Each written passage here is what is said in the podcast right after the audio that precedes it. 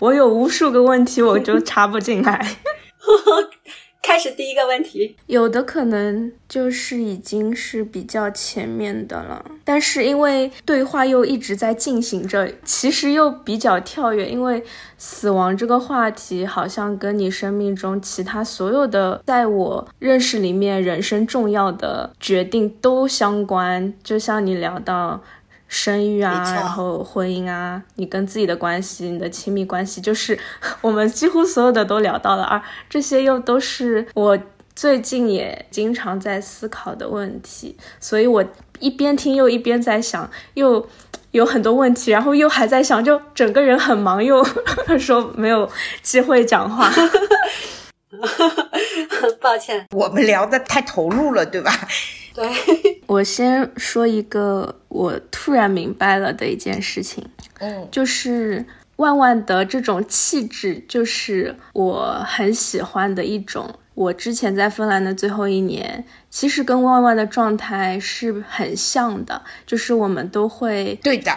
对吧？你也觉得？我也觉得，就是为什么妈妈会说找万万，就是因为我觉得你们俩，就是你们，比如说喜欢的东西，不不，就包括个人身上的气质，你们身上都是有雷同的。对的，万万说的很多东西也都是我非常同意，然后觉得是正确的。就比如说，我们每一个生命就都是完美的。万万的这套哲学就是我之前非常积极的学习，然后努力践行的事情。但是为什么我说以前？因为我发现，当我现在人在上海的时候，这个状态是被影响了。就是我感觉得到我在上海，我我是变形的。我有觉知到这件事情，但是我一直在想为什么。我之前就觉得是因为环境。上海这个环境，人都相比芬兰那种比较 chill 和大自然很接近的状态，上海绝对是一个更忙碌，再加上疫情是很紧张的。但是万万提到，就是你平时非常自律，然后吃素，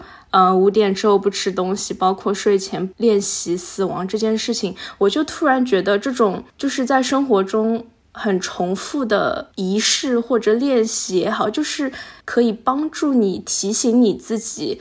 跟那那一套哲学，跟生命原本更接近的东西，去更贴近它。我现在就觉得我离那些东西会越来越远，因为我生活中没有这套东西。我原来在芬兰的话，我只要放下手机，去到真实的生活里，去到线下，我立刻可以回到那种比较松弛的状态。但是举个例子，在上海，我就算放下手机，我走到外面的马路上，依然是不松弛的，依然是很紧张的。如果我在芬兰，我去到个美术馆，我一直觉得艺术是很能疗愈我的。但是我在上海进入一个美术馆，它可能的确有很多美术馆是起到了疗愈我的作用。但是在我离开美术馆之前的最后一站，就是那个纪念品商店。上海的美术馆里的纪念品商店的价格是几千几万这种程度的，就是我最后他会提醒我说，在这个地方你没有钱，艺术也跟你没有什么关系。这个感受是很强烈的，在芬兰是没有的，因为这次去奈良美智，一张就是明信片大小的粘纸，我没有看到标价，但是我觉得。就一张粘纸会有多贵？然后就拿走买单，哇，这张就是六十八元，可能是芬兰四五倍甚至更高的那个价格。所以就是这些很多细节的东西。就不得不提醒我说，在这个地方你必须有钱才可以过的一个比较体面的生活，而你没有钱，你没有办法过那样子的生活。就是这个大环境的转变，让我一直在思考这个问题。然后万万是在上海吗？嗯，我是在上海啊。而且关于这些，我都有自己很多的想法，因为我就是生活在其中，我知道你在说什么。对，然后我就觉得万万是。生活在上海，但是他依然保持了我之前非常向往跟喜欢的那个状态。我就在思考，而且我保证我一定不是富婆，不很富有，而且也是有限的收入。就是洋洋说的，他身上的这种变化，他反省的自身的一些不一样，其实我早就感觉到了，我只是没有说。好，我有体验这些。他在芬兰的那种状态是很平静的，这里的浮躁无形中已经，比如说他俩疯狂的出去什么品尝各种吃的，呃，那种的。虽然就就是在我的角度，我太理解了，因为芬兰的很多东西都很有限，对吧？我的观点就是。现在这个年龄足可以去享受所有的东西，如果有条件的话啊，为什么不呢？就是现在的时候，你想做什么就可以做什么的时候。我是这么想的，我知道为什么洋洋会回到上海。其实这一段时光，我相信这种带来的生活的生活是参差不齐的，对吧？这个整个世界都是参差不齐的，然后这里面。的这个差距和能量是什么呢？嗯，我记得有一句话，完整的我不太记得，我大概说一下它的意思吧。就是说，我们不能因为我们在宗教中修行的时候自称为修行者，而回到了困境和普通的日常中，就忘记了自己是个修行者，而自诩为一个普通人。嗯，所以不能说，因为我们丢到了一个环境里面，我们离开了一个舒适的、清静的、平和的环境，我们就忘记了修行。因为生活就是这样子的，有世俗是世俗是什么样子的呢？世俗就像各种各样的峰回路转。我们我们和自己独处的时候，我们可以保证自己的能量是平静的、发光的，然后。充满灵性的、冷静的。可是，当我们和整体，就我们这个叫众生意识，自己的意识是可以保证它是清净的，对吗？可是还有个叫整体能量，每个人都有自己的能量。当一个社会它形成形成一种抱团的能量的时候，我们如果说不能一直保持一个更高的视野，或者一个更冷静的头脑，一个更理性的觉知的时候，我们是下堕的。我们为了融入那里面。我们可能会就像水一样的，你流你会入到大海的时候，你大海的浑浊也会在其中，也会在我们的身体里面回荡。所以这才是我们为什么要练习，就每天让自己练习死亡的原因。因为就是这一次，每天晚上睡前的那个半个小时，就是你的一次生命能量的重启，让你重归美好，让你自我进化的一个过程。如果你丢掉了这一点点，就丢掉这个半个小时，那你的那个就好像电脑一样的，你一直在复合，你一直在允许其他的程序进入，可是你没有再对他们做格式化，没有对他们做分盘处理，然后你的电脑就会负荷越来越大。你在启动的不再是一个真正的纯粹的自我，而是很多很多的自我，别人的想法、其他人的观点、社会的评断，然后商业的价值。比如我们就像你刚刚说的去美术馆，那如果你进到这里的话，你就会受到整个这个商业体系或者价值观的影响。可是你要知道，真正的艺术家他想要表达的是他表达的那一刻的自我，就这一刻，我是一个艺术家。我画了这幅画，我甚至没有期期待它来影响任何人，那只是我那一刻的表达。所以，当你来艺术馆，当你来美术馆看我的画展的时候，你只要在那一刻和我共振就好了。然后，外面的那些商品是其他的，作为呃策展人也好，或者是美术馆也好，赋予的商业价值，你可以买单，也可以不买单，你可以带着。来看展的那一刻的心情和能量，回家直接绕过所有的其他的商业价值的那些频率啊、波幅啊，你可以不与他们共振，知道吗？就是我的生命，我是我的能量，我是可以选择的。我选择与部分共振，选择跳过某一部分，我不需要和它共振，我也不需要和它对立，我甚至不需要去评判它，因为。每一个能量频段都有人与之共振，我不需要与每一个频段共振，或者我可以共振，但是我回家之后做格式化，我做清理，就像照镜子一样的。今天我遇到了很多镜子，每一个镜子里，哎，显现出来的我是什么样的？我遇到一个愤怒的人，我在那一刻居然也愤怒了，我和他对立了，和他产生了争吵。没有关系，我允许我自己是这个样子的。但是回到家之后，我把它作为今天的一个镜面化的练习啊，我照到了我自己是这样子的。因为最重要的是什么？是看见对自我的觉察、觉知、观察、清理、释放、放下、接纳，就这么简单。就是所以每天的那个清零很重要。不，不管你今天遇到什么，因为芬兰有芬兰的美好，上海有上海的丰富，我们不去评判它，因为是，因为因为社会和社会、国家和国家、文化和文化之间是有很多的不同的，可是我们没必要站在一个对立的角度，我们就包容它、接纳它，就好像老鹰飞得很高，它能看到更高的天空、更更广的视野，它它不会计较那个地方啊有摊垃圾。也不会在乎啊，那个田鼠刚才是怎么样的路过，它看到的是更大更远的东西。比如说蛇，蛇在地面生活，它能看到的只有眼前的危险，或者是果实，或者是食物。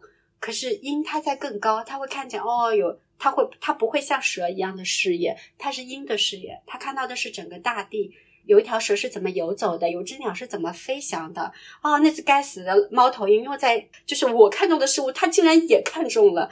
就它能看到更高，它不会纠结于眼前，嗯，所以它不会受那些困扰。是的，我回到上海，一下子有点觉得，因为它贫富也不能说是上海贫富差距大，就是中国这个大国家是十分丰富的。而我对他的了解是很少的，因为我过去十年都是在国外。然后，芬兰的确，北欧就是一个更先进的国家，在各个方面。然后我在中间在过渡的时候，我的想法是，我是非常以一个就是很激动的心情去观察它的丰富性。然后现在。过了这么些日子，我发现我在变形，我在被它影响。但你刚刚说到的那些，就是你不需要跟你身边所有的能量去共振。我想，的确也是的，因为它那么丰富，从低到高有那么多的东西，就是我不可能跟所有的都共振。但是我是有点可能我自己的能量没有像你那么强大，就它还没有长好，它就有我在哪里，我就更多的被那个身边的环境影响到了。的那种感觉，我想是因为就是你这次回来，你虽然上海是你的根嘛，但是你扎的不够深。因为我们其实很多时候那个力量来自于我们的根系，就像我们的腿，我们在大地上行走，然后每一步都走得很踏实。在上海，你更像是在观赏一场电影吧？这么说，你会投入你的感官，然后你会很敞开你自己。去进入到这个城市，可是其实你在芬兰，你就像是在吸收阳光一样，你得到了很多的滋养，而且你在那里可以享受你的人生。可是回到这里，你就像一个在旅途中的人而已。然后目前为止，你还没有新的目标，然后这些生活又环绕着你，它会好像挖到你内在的一种匮乏感，那种匮乏感就是。你不知道你的根到底在哪，因为你现在好像还就是提着自己的根，然后再找找一个坑，然后你不知道要把它埋在哪一个坑里，你才会产生这种感觉。嗯，但这个感觉其实可能是一种错觉，并不是真的有贫富差距，你并没有因此吃不上饭，就是你的饮食是无忧的，你也是安居的，你只是还没有找到自己的那个根那个坑，你不知道应该把自己。放在一个什么样的位置，然后你的梦想该通过什么样的方式展现出来？就那种肯定的力量，它没有回来，它还在半空中悬着，这才是你目前心里面会有情绪起伏的问题。所以那个问题不是外在的，是内在的。你可能你需要怎么说？就好像。你要释放你自己的光，然后分享你曾经得到的这些喜悦，你才然后超越很多琐碎的担忧，或者是其他权威的发言啊，害怕的力量啊，还要遵循，一定就是要坚持和遵循你内在渴望的那种环保的生活智慧。你只有把这些东西完完全全的交托出来、展现出来，就不要害怕自己生命里的那些光。就我们每个人都闪闪发光，对不对？可是有些人是害怕自己的光的，他是隐藏自己的光的，然后隐藏的这个部分才是你害怕的部分。就像太阳一样的，太阳如果被云遮住了，它就没有办法散发出来自己的能量和力量。那个时候，就是那个能量是闭缩的，它自然是不爽的。就是是不愉不喜悦的，是不够坚定的，所以你要绽放出来。嗯，他因为在十八岁以前嘛，都是那种学习特别紧张的那种，就十八周岁就是就出国了，然后在他对这个社会世界有认知的那个十年，他都是在芬兰的，所以他其实对国内的很多事情也是懵懵懂懂的，就是很表面的。这也是很正常的，因为我们人在每一个阶段里面那个轨迹是不同的，所以你只要尽情的去散发你对生活生存那种生机勃勃的意志，你就可以尽情的，就是去做所有你可以做的，用任何你喜欢的可以的方式，运用所有的方法，在你所有可以去的地方，对任何你可以就是全心对待的人。能够做多久就做多久，能够散发多久就散发多久，就是不要保留你自己，因为你现在是对自，就是对这个世界是有所保留的状态，你你是不扎根的状态，你才会有这些问题。而且这些其实觉得，我觉得这也不叫问题，这甚至是一个礼物，因为你曾经就像就像一个获得过宝藏的人，可是你的这些闪闪发光的品质应该流向什么地方，然后扎根在什么事情上？你不知道，所以你才会产生茫然。但是这个过程是非常宝贵的，因为你在寻找的过程中，你就会不断的靠近你自己，越来越清楚你自己。你现在是因为渐渐有一点点模糊了，不是那么肯定了，所以才会有目前的困惑。这是个很好的困惑，是一个 礼物。因因为。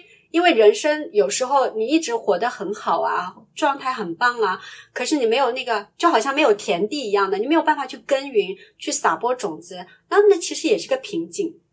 嗯，所谓的离开舒适区，其实就是你不再有困难了，然后你不知道自己要往哪里冲，可是你如果去拓宽一下，正好哎，这个困难是淤泥，你把它怼开，你就会有更多的水灌溉进来。所以，好好的去发展你自己，去找到你自己的天命，你自己所有要做的事情，自然而然生命就会开阔。嗯，想一想，如果明天就要死了，今天最想做什么？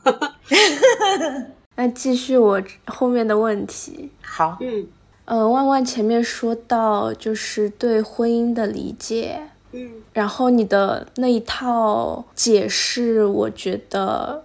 是我非常可以接受的，包括后面引申到为什么要呃有子女，它会是婚姻的一个纽带，对，很强的纽带。但是其实也是会有存在很多有了孩子之后离婚的家庭。对呀，你知道为什么吗？嗯，这个就是关于寻找战友。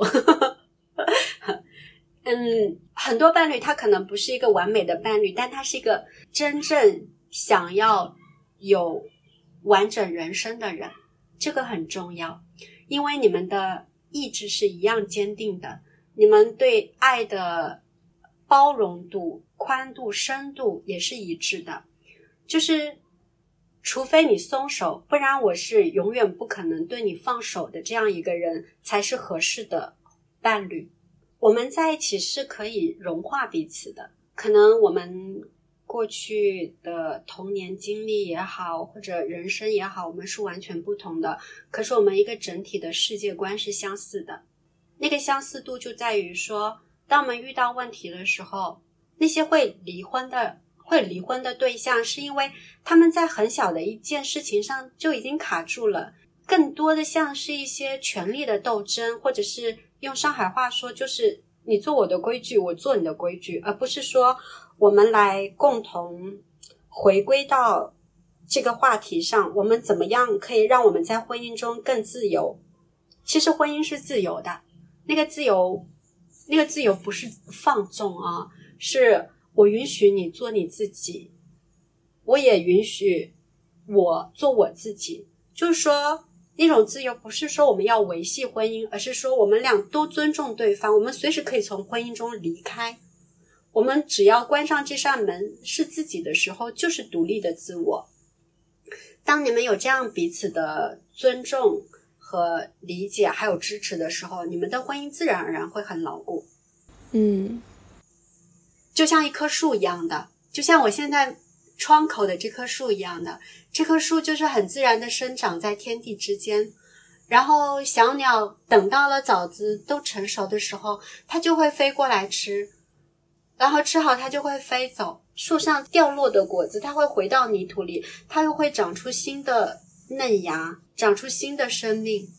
其实婚姻和死亡是很像的。我们在婚姻里面，其实会不断的死去。婚姻绝对不是幸福的，没有任何一个人的幸婚姻是绝对幸福的，没有任何一个人的伴侣是绝对完美的。可是，伴侣就像一。一面镜子，它会投射过来一个你的镜像。你你知道的，如果人不照镜子，是很难看清楚自己的样貌的。可是伴侣呢，就像那面镜子，我们照着他的时候，我们关起门过日子，我们特别知道我们在对方面前会表现出来的真实自我是什么样子的。我的霸道，可能只有他能看到，外面没有任何人能看见我的霸道。也看不到我的精神崩溃、情绪垮台，都都看不见。还有我的脆弱，只有对方能看到。而对方是不是能够接纳住，就是他能不能接住你的这些瞬间？他如果能接住你的这些瞬间，在婚前你就能够确定这件事情，那么你们就是可以结婚的。因为婚姻里意味着很多这种崩溃时刻。可是其实人生本来就有很多崩溃时刻，为什么要进入婚姻？就是因为一个你加一个我，可以创造一个更大的可能。我们就像两个共同做题的孩子，就是我们的答案是一致的，但是你的解题思路是这样的，我的解题思路是这样的，然后碰撞在一起，有了更多可能。然后这个更多可能可以作为我们彼此的一个参考，因此我们的世界更宽了，我们了解这个是这个生活也更深刻了。所以婚姻就是。让我们的心智又重新回归了，就在纠结之后，因为就是在两个人互相纠结之后，得到了一种更成熟和更成长的方法，而且我们会不断的学会原谅，原谅什么？原谅我们对自己的爱和对对方的小爱，因为当我们还只是小小的爱着的时候，我们是不停的在批评别人的，就是，哎，你怎么可以是这样的？你怎么是这么对我的？可当你更大的爱的时候，你会觉得。这是一种身体、灵魂和精神美丽的结合，因为我们不停的在转化，我们在重新启动自己，建立新的自我。我会看到自己的渺小，然后也体会到自己的伟大。嗯，而且我们会学会一件很重要的事情，就是对生活负责。离会离婚的人，都是在负责的那个片刻选择了放弃的人。可是不断负责、不断去接纳的时候，你能够感能够感受到一个真正的自我，你知道吗？就是那种觉醒的状态。如果如果你没有机会碰触到那些困境的时候，你是很难感受到自己哦，又一个自我被打开了，就像哎，就像巧克力一样，你会知道原来我有一种新的滋味，我不仅仅是这个口味的。嗯，就是好的感情就像瀑布吧。它会让你保持流动，让你重新得到愈合。嗯，好像一直在轮回，就婚姻很像一个轮回，就也就像我们说的死亡，我们会在婚姻中重新的轮回，不停的进化，然后找到新的自己、新的频率，然后得到新的提升和身份。哦，对哦，只有婚姻才能让我们。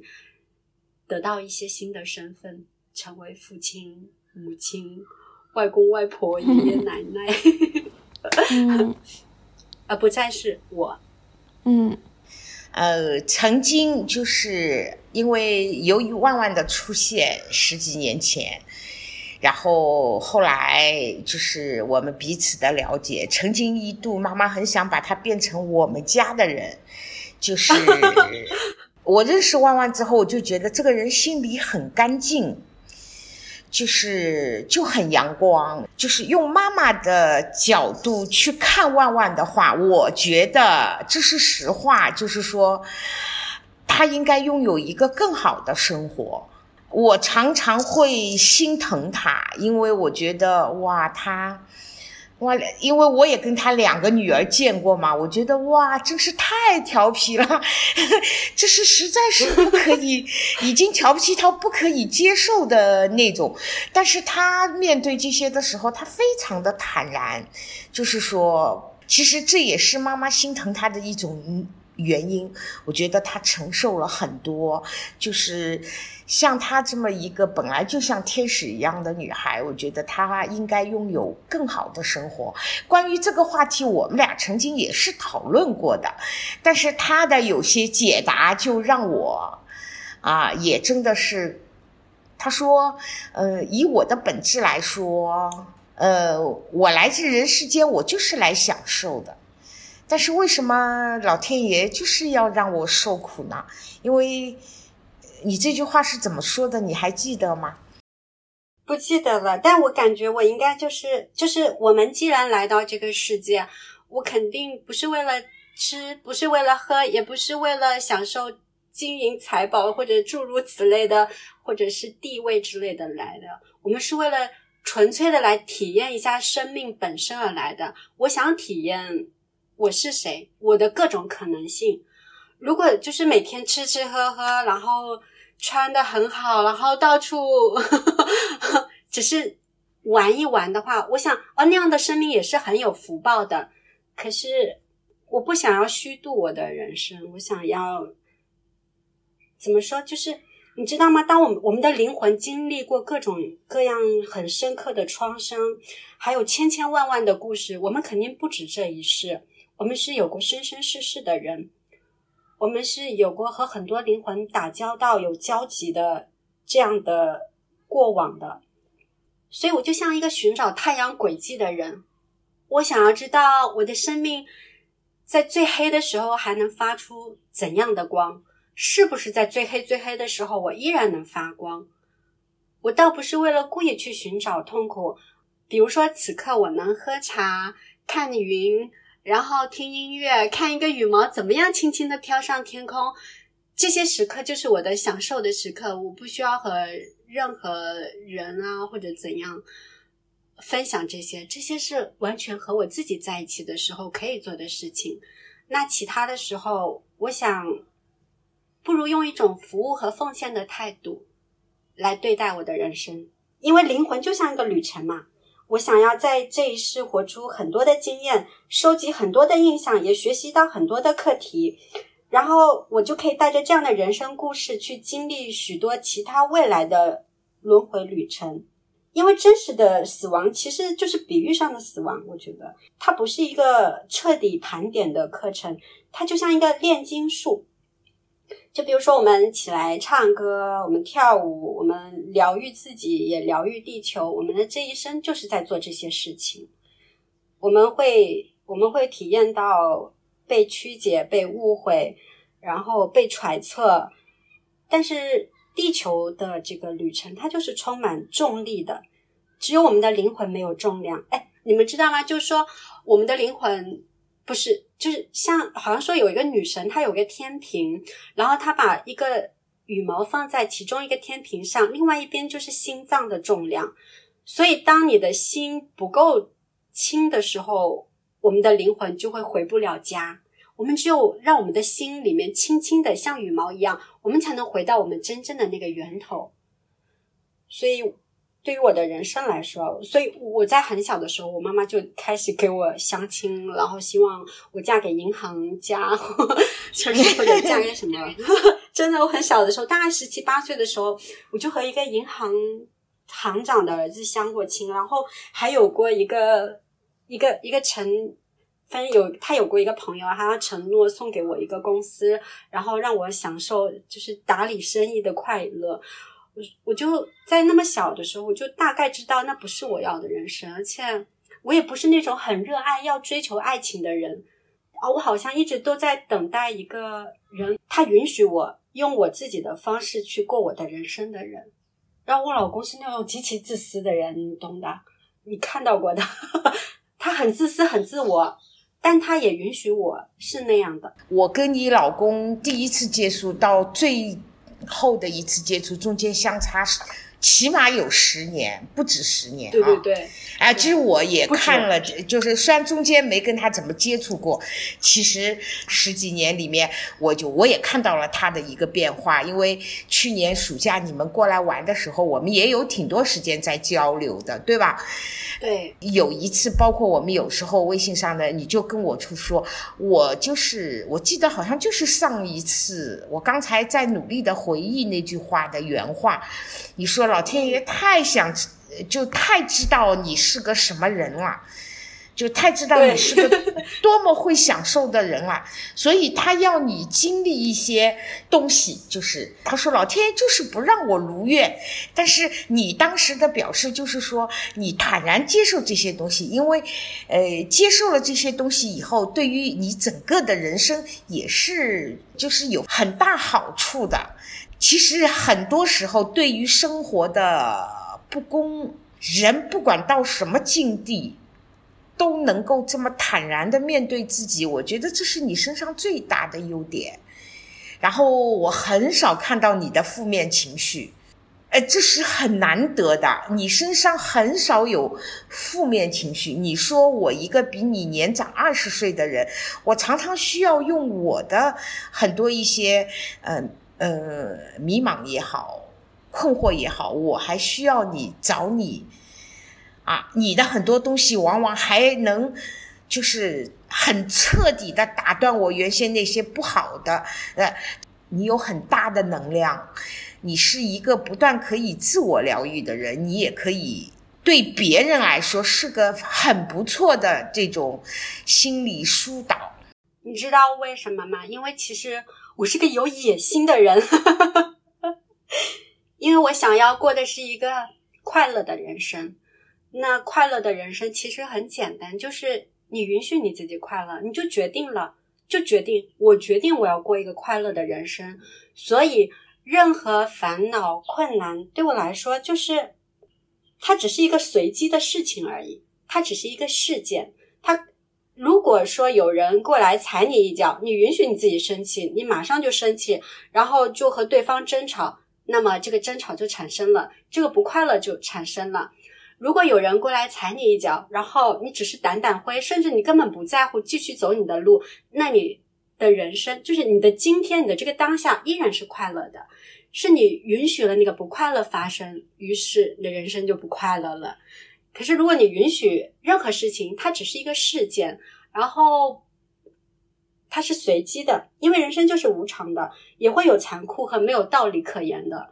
可是你。认识到了这一点，然后你允许这一点，你的人生就会继续朝着真爱、真理，朝着最高的快乐迈进。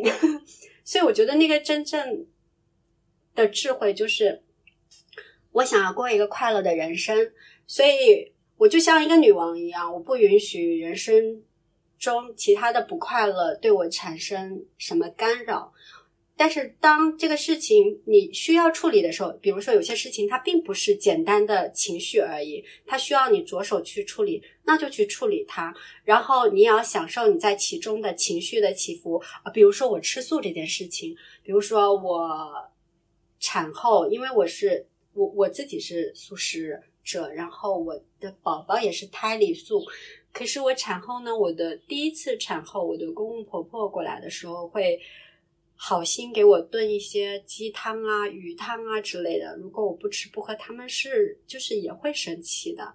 那我能做的方法就是把我老公叫进来，跟他说你吃掉，然后我再出去跟我公公婆婆很认真的说，其实你只要很真诚、很坦诚的说，很多事情会相对容易多了。不要太考虑别人的感受，也不要太考虑自己的感受，只是很真诚的说这件事情，就告诉他们，我吃素已经有。好几年了。首先就是第一，我闻到这个味道就已经是 很难受了。然后你看我长得很好，对吧？我很健康，嗯嗯，小孩也很健康，这个事情是有保障的，我是可以证明的。如果你们觉得不放心的话，我这里有一本关于营养学的书，然后你看植物蛋白是可以代替动物蛋白的，就一天一天慢慢的去沟通、去渗透，然后出去外出饮食的时候，我我们外出吃饭的时候，我一定是选素食馆的，我会带我婆婆去吃各种各样好吃的素食。然后慢慢的，我花了好几年时间才让她接受。这个过程中，我们当然会产生很多，就是因为老人的想法他是很固定的，他是很难改变的。不要企图去改变别人，你只能是慢慢的去渗透、去影响。至少在我能把握的范围和范围里面，我就尽量的去用这个，就是用这种能量去包裹他。我会。我会跟他说：“你想要，你今天想要吃鱼吗？”他说想吃。好，我说我这有单独准备一口锅给你，你可以用它烹饪鱼。然后在他烹饪的过程中，在他饮食，就是他吃这顿饭的时候，我就离开家。就其实就是互相尊重。你要想出各种各样的方法来和这个世界和平共处，但是是一点一点的。你不希望别人单刀直入你的生活，那你也不要企图单刀直入别人的生活。就是你允许这点这种改变是，就就就像擦身而过一样的，是缓缓的、慢慢的，大家都很优雅的，谁也别互相伤害谁。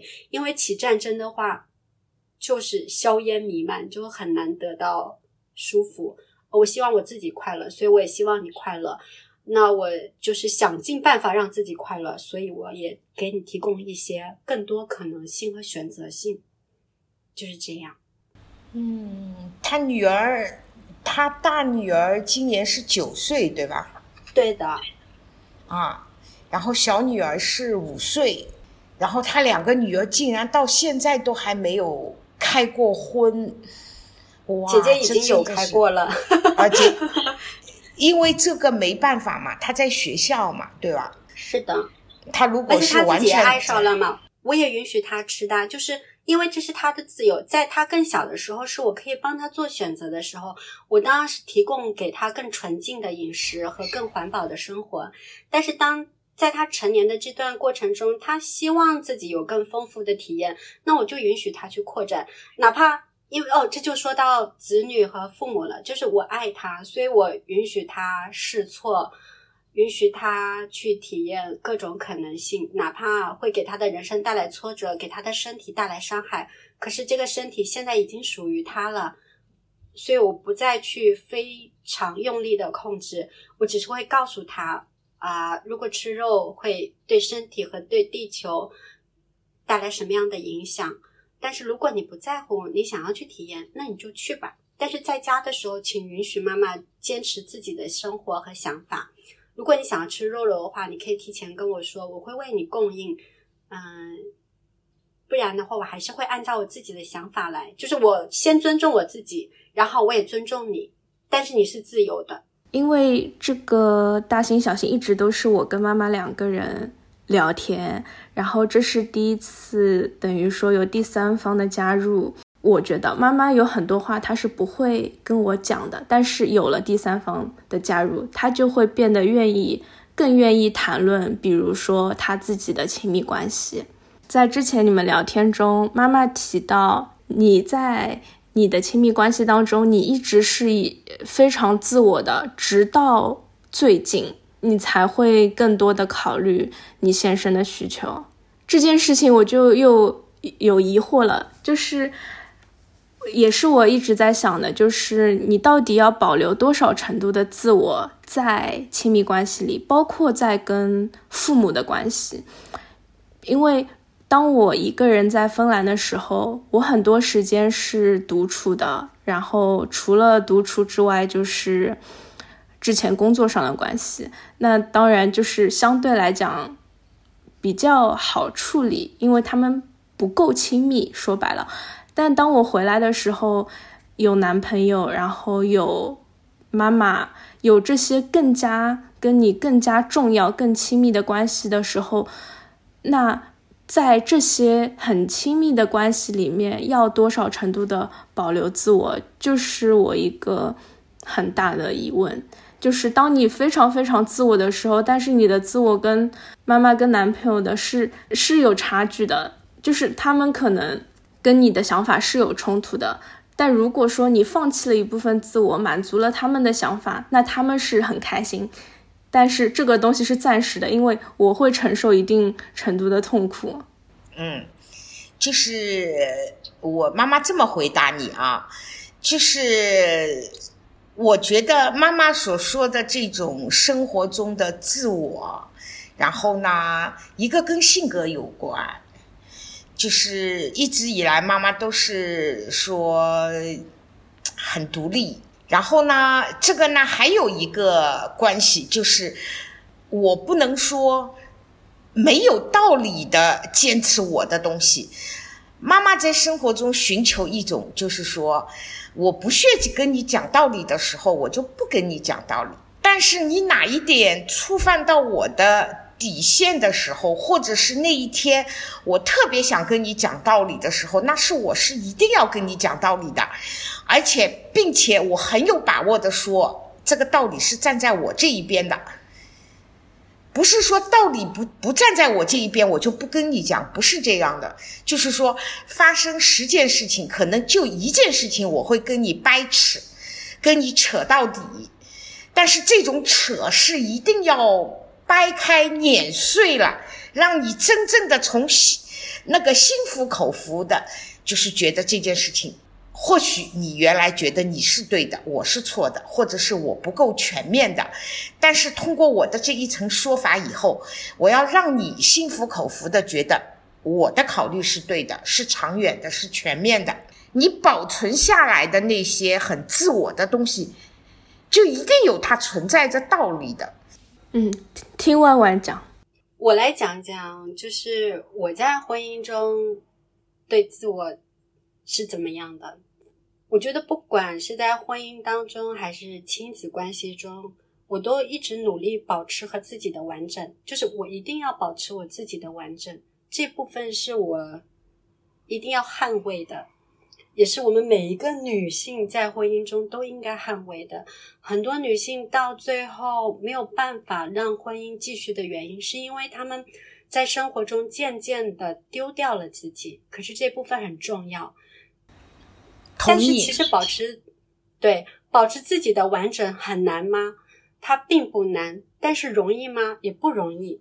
因为首先你要和你的生活是共鸣的，可是呢，你要做到的事情又很简单，就是该吃饭的时候吃饭，该睡觉的时候睡觉。你要学会让自己休息，时间到了就放假就去玩，不要超时工作。就是说。我虽然是个全职妈妈，但是我不应该超时工作。我不要去没完没了的付出自己，该小孩干的活就让小孩去干，该丈夫去承担的事情就让他去承担。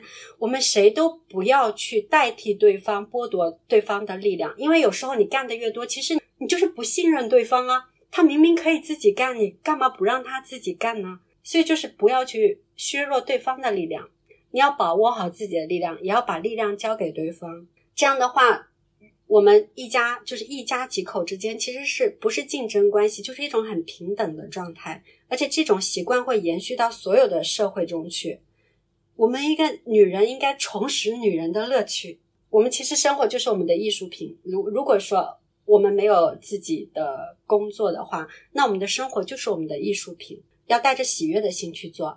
比如说做家务这件事情，如果你觉得啊，怎么烦死了，每天都要洗碗、打扫，怎么永远都扫不干净？但凡你有一点点这样的心思起来，你的家庭也就不美了，就不再洋溢喜悦了。应该把它当一件很诗意的事情去做。我们干嘛非要一定要写出诗才是诗人呢？我们完全可以让自己的生活充满诗意，家务就是一首诗。你可以享受那个水流，不要开很大的水声，哗啦啦的着急的心去洗。同样是二十分钟洗碗，你可以用这二十分钟洗碗的时间当做一场自我的疗愈。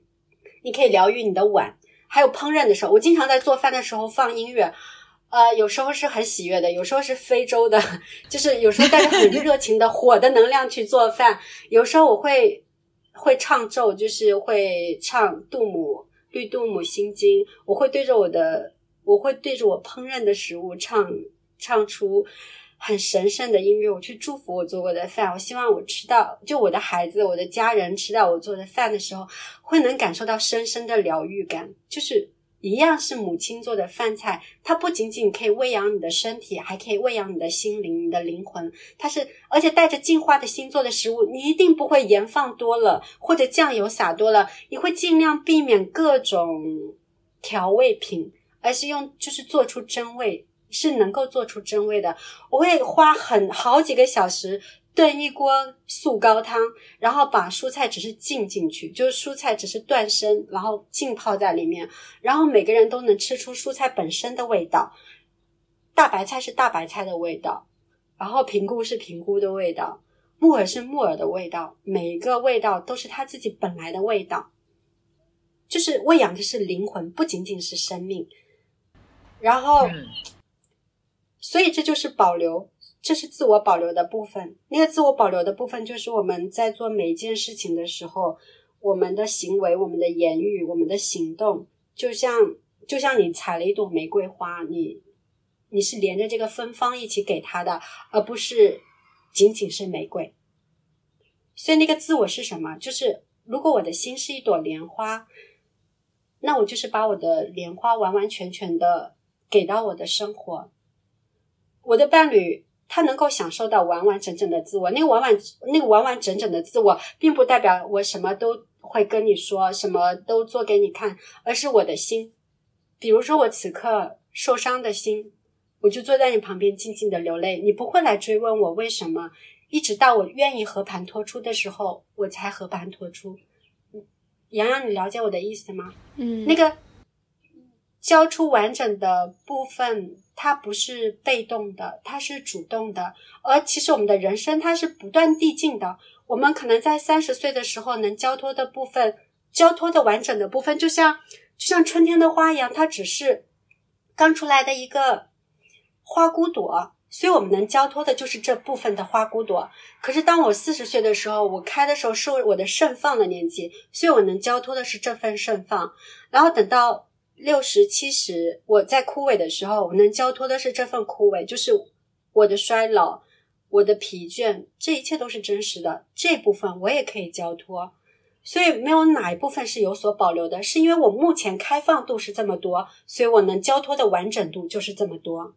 嗯，只是我们在做的事情是，我能保证我是全然诚实的，就此时此刻我是完完全全诚实的，没有恐惧的。没有害怕，我不觉得，我不会害怕你会伤害我，或者用这句话，这个这个情绪有一天会来，嗯，反向操作伤害我一把，就是我对你没有这种担忧，然后，所以我可以告诉你，我现在是这样的。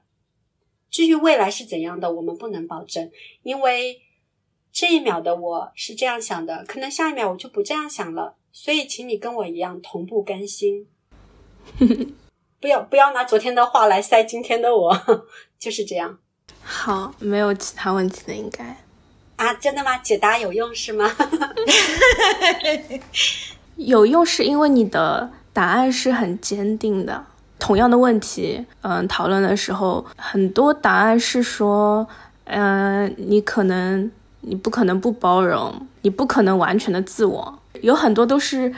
正着说一遍，反着说一遍，这样子的答案对我来讲是没有帮助的，因为我知道你说的都是对的，但是他们他没有帮助。但是万万的答案就是一开始就是非常确定，就是我希望在我的生活里是要保持保证一个完整的自我，然后。这就是你开始的第一句话之后的解释，就把这句话说的让我能够更理解一点，就是举了一些例子。对啊，所以所以这个答案我是我觉得非常能接受。妈妈的那个例子呢，就是她说我要说清楚的，就是一定要说清楚。我只是觉得你非常的霸道跟吓人，我只觉得你的先生有点可怜。呃，我只是说出我的感受，你你可能也是在你的关系里开心的做了完整的自己。不过，万万的答案的确是，就是是一个非常明确的方向。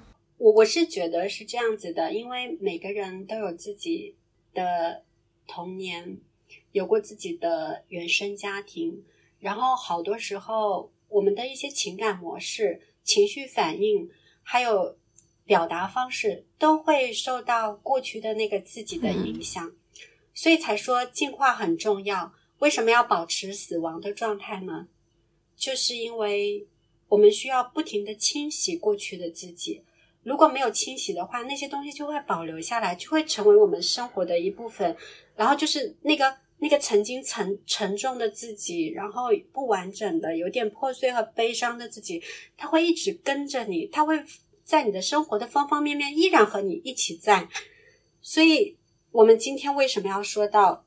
聊死亡，因为死亡这个事情就是让你不停的变得从主动变得被动，然后让你身体里面的那个男性和女性变得融合，对，就是那种合一的感觉，就让那些，因为其实过去已经很远了，它已经不真实了，可是因为你不停的进化它，那种不真实会变成一种养料，它会让你变得，就比如说，如果你曾经在生活中不停的被指责。但是因为你看到了这份被指责之后的委屈和难过，然后你决定这个痛苦到此为止，你会把它转化掉，你会把它变成一种你自己内在的能，就内在的品质。那个品质就是我要好好说话，我要说温暖的话，即便我要批评的时候，我要用温柔的力量，因为温柔一样有力量。嗯，比如说我对我的母亲啊，我母亲。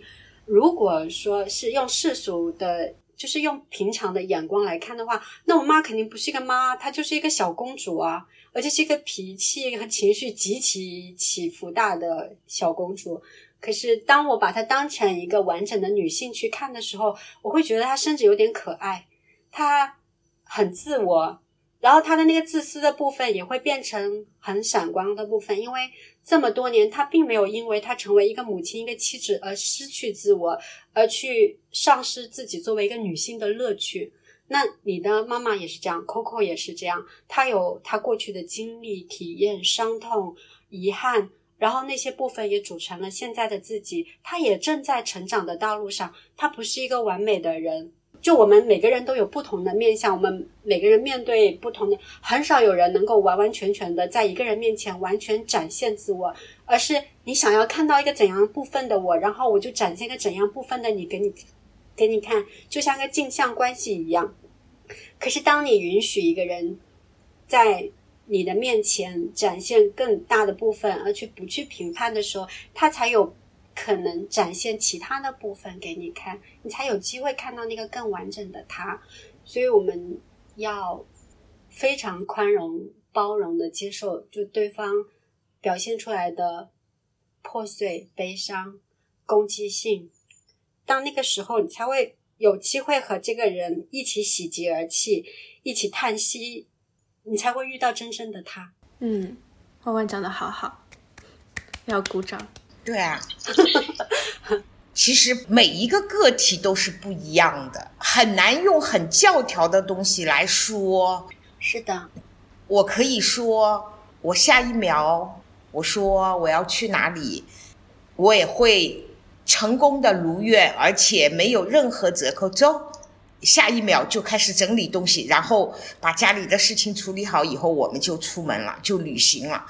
就是只要我有这个打算，要想干嘛的时候，对我来说，我一定是如愿的。我觉得我不管外面的世界怎么样，在我的家里，我的先生，我们相处几十年以后到今天，我能够达达到这种境遇，对于我个人来说，我是知足的。你们觉得死亡是不是一件很圆满的事？嗯，虽然不像你那么，就是说，呃，理解的那么透彻，至少今天的我，呃，对死亡这件事情，我有了重新的认识，但是绝对没有修炼到你的程度，这也是我未来要努力做的功课。我觉得没有什么要努力的，让自己过得开心，然后满足。如果面前出现 A 和 B 两条路的话，想好了一条路就去走，因为我们只有两只脚嘛，一次只能走一条路，那就走走看一条路。如果那条路走起来不怎么样，你再换一条路走走。反正人生就是不断的体验，然后不要设限制，这样你就会就会会得到很好的流动，然后内心会平衡，也会感受到自己很丰盛，因为你一直都允许自己去尝试，去找到另外一种可能性。那么那种内心的和平就会很自然的产生，你就不再和自己有战争，你不会有我不这样就会那样，如果我不做这个决定，我的人生就会怎么怎么样，就不会有这些对立面，那心里就不会有火。就不会有愤怒，就不会有那种漏电的感觉。你的追求，你人生的情绪啊，还有创造力出现停滞和麻痹的状态的时候，它其实就是一种负面状态，它就会给身体带来虚弱，就像漏电一样。那容易漏电的话，整个人就会很没有力量，会觉得哎呀，我的生命无法掌控，我的人生再也不会有其他可能性了。就永远不要给自己有这种机会。因为这种时候也会导致身体的免疫系统虚弱，那这也跟死亡有关哦。我们不要让自己的身 体有虚弱的时候，哪怕有片刻虚弱的时候，我们要去及时的去调整自己，因为这意味着我们的内在灵魂能量是不平衡的，这样就容易感染疾病。所以我们要好好的。管理自己的情绪，让自己保持一种深度的纯净度。那个纯净度就是我要让我的心是干干净净的，并不是我们不就哦，就像我和我我女儿说的一样，我女儿经常会问我，恶魔和天使他们是不是经常打架？我说不是的，我说恶魔只是没有好朋友，所以天使要记得去拥抱恶魔。每个恶魔和天使的区别只有一点，就是。恶魔没有爱，天使有爱，但其实他们的力量是一样的。恶魔的摧毁能力和天使的创造能力是同等的。一个恶魔崩溃的时候，他能摧毁这个世界；一个人充满爱的时候，能重造这个世界。所以，恶魔和爱的区别仅仅只是天使选择爱，恶魔选择摧毁，只是这一点不同。我觉得信息量太大，我需要好多天消化一下。啊，两天不够吗？没有啦，就是明显一开始定的聊的死亡，但最终我们可能已经经发散到非常非常多的方面。然后虽然我跟妈妈都觉得我们现阶段对死亡的认识就是没有办法做到像万万那样深刻，但是至少说，我觉得是有方向的，就是你要。在活的时候，在当下的每一天，都毫无保留的去认真生活，这样子才是为死亡做好准备。嗯，好，那最后就感谢万万的时间，也感谢你的女儿能够独立。对哦，我待会会好好谢他们。对，今天为了要来跟我们一起录播课。还把两个女儿委托给邻居，这个也是一个全职妈妈的无奈哦。由此可见，这是我的自我完整性啊！对对对对对，是。太好了，我觉得就是万万时时刻刻都能保持自己的价值观，然后时刻提醒又绕进世俗概念的我们。哎，你这样子想，可以换一个角度。对，我觉得跟他的这个做的那个整全疗法，呃，其实包括他平时的一些东西，这都是息息相关的。那万万要留个联系方式什么？啊，没有没有，不需要。我之前有一个自己的工作室，但因为我家第二个宝宝到来的之后，因为灵性疗愈是大量的情绪交换和情感的渗透，所以我想。我能给他最好的一份礼物和祝福是少在他的灵魂上再增加业力的印记，就他已经本身带了他自己的功课来，那我就不要再把其他人的功课介入到他的生命里，所以我就在他确认他到来的那个时刻，我就停止了这些工作。然后现在他们慢慢长大了，而且他们两个人居然可以独立在家好几个小时，而且不会有发生危险。他们知道那些禁忌和边界在哪里。所以我就会自己给自己几个小时，然后外出工作，直接就离家里很近的。那时候我是完全关机的，他们是找不到我的。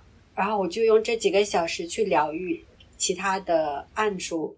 那这种灵魂疗愈是介入很深的，可能是有时候是前世的一些痛苦。那个能量疗愈有时候它会渗入到很深很深的地方，那个地方是你完全模糊而且不再记得的地方。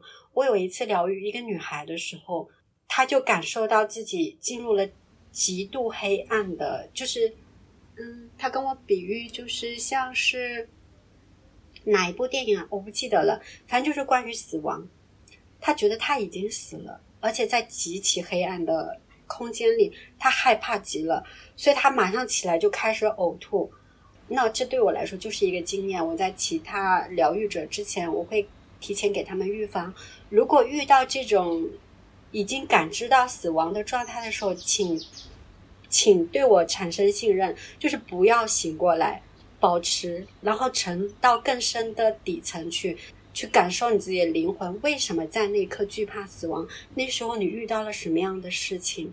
在那个时候，这才是真正的疗愈，就是你去解锁你的恐惧，去面对它，不要去着急睁开眼，就像做梦一样，你在梦里所有的坠落和疼痛，它都不是真的，它只是一场梦。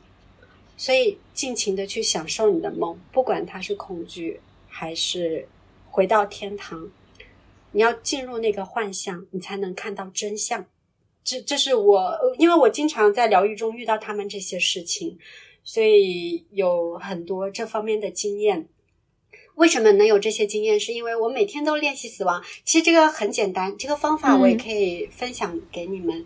就，呃。你们知道瑜伽里面有个摊尸式吗？就是躺好，然后像尸体一样。我会每天把自己的身体和床捋的，就非常处女座的那种感觉，把脊椎捋得直直的，然后包括尾椎平放在身体上，然后你的身体从外在到内在，就从你的指关节、手掌、手臂、背部、肩胛骨，然后尾椎、臀部、腿部、脚趾。每一处的放松，然后放开，还有你的内脏、心脏的、肺的，然后每个细胞的，它们每哪一个细微的地方，你都尽情的放松。当你全然放松的时候，你的身体是一种像蝴蝶振翅的状态一样的。那时候你的气息非常的流动，你不再控制自己的呼吸，然后你抵达了一种止息的状态。而止息的时候，你想想看，我们生命不再呼吸的时候，是不是就是直接进入了死亡？但是不要企图一口气抵达，你们要慢慢的享受呼吸，享受放松，享受这种生命之流的流动和停止。嗯，那个时候你的死亡是可控的，那时候你的生命的重启也是可控的。所以每天练习，总就是总有一天你们会抵达。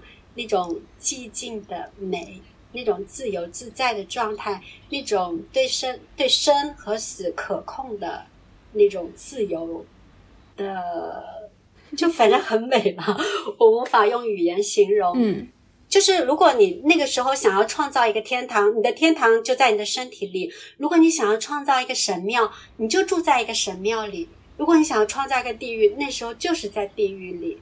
但是你要。一一开始会有那种好像下坠的感觉，不要害怕，因为灵魂足够轻的时候，身体是会下坠的，因为灵魂要起飞啦，就像飞机起飞之前一样，一定会有一个颠簸，因为是你的肌肉足够放松的时候，它会抽搐的，那是那是正常的、自然的，允许任何一种可能性发生，就在那个时候准备好自己。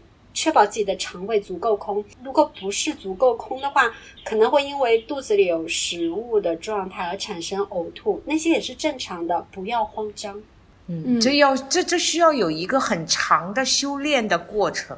对我已经有十几年了，就是你就睡前做完这半小时，然后就就睡觉嘛，就直接躺着，接着就睡着嘛。对，我不去控制我是否会睡着，但是。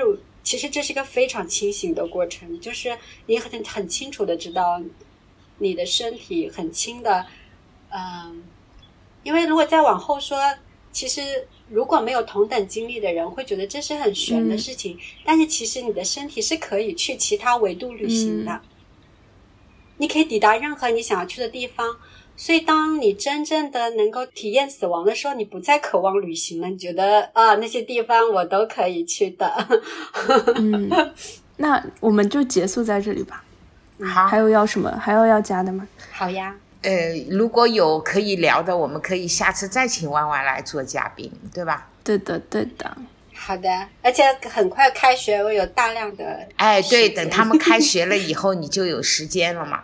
我们可以全方位的探讨一些。你说像我们这种三十四十六十，我们还在一起聊，这明显是几代人啊，能聊出一些共同的话题，这也很美妙嘛。嗯，对，希望我们的话题可以滋养到每一个听到的人，也。祝愿他们的人生更圆满，可以拥抱自己的生活，也更享受自己的完整性。嗯，是的，同样的祝福大家。谢谢大家收听，拜拜。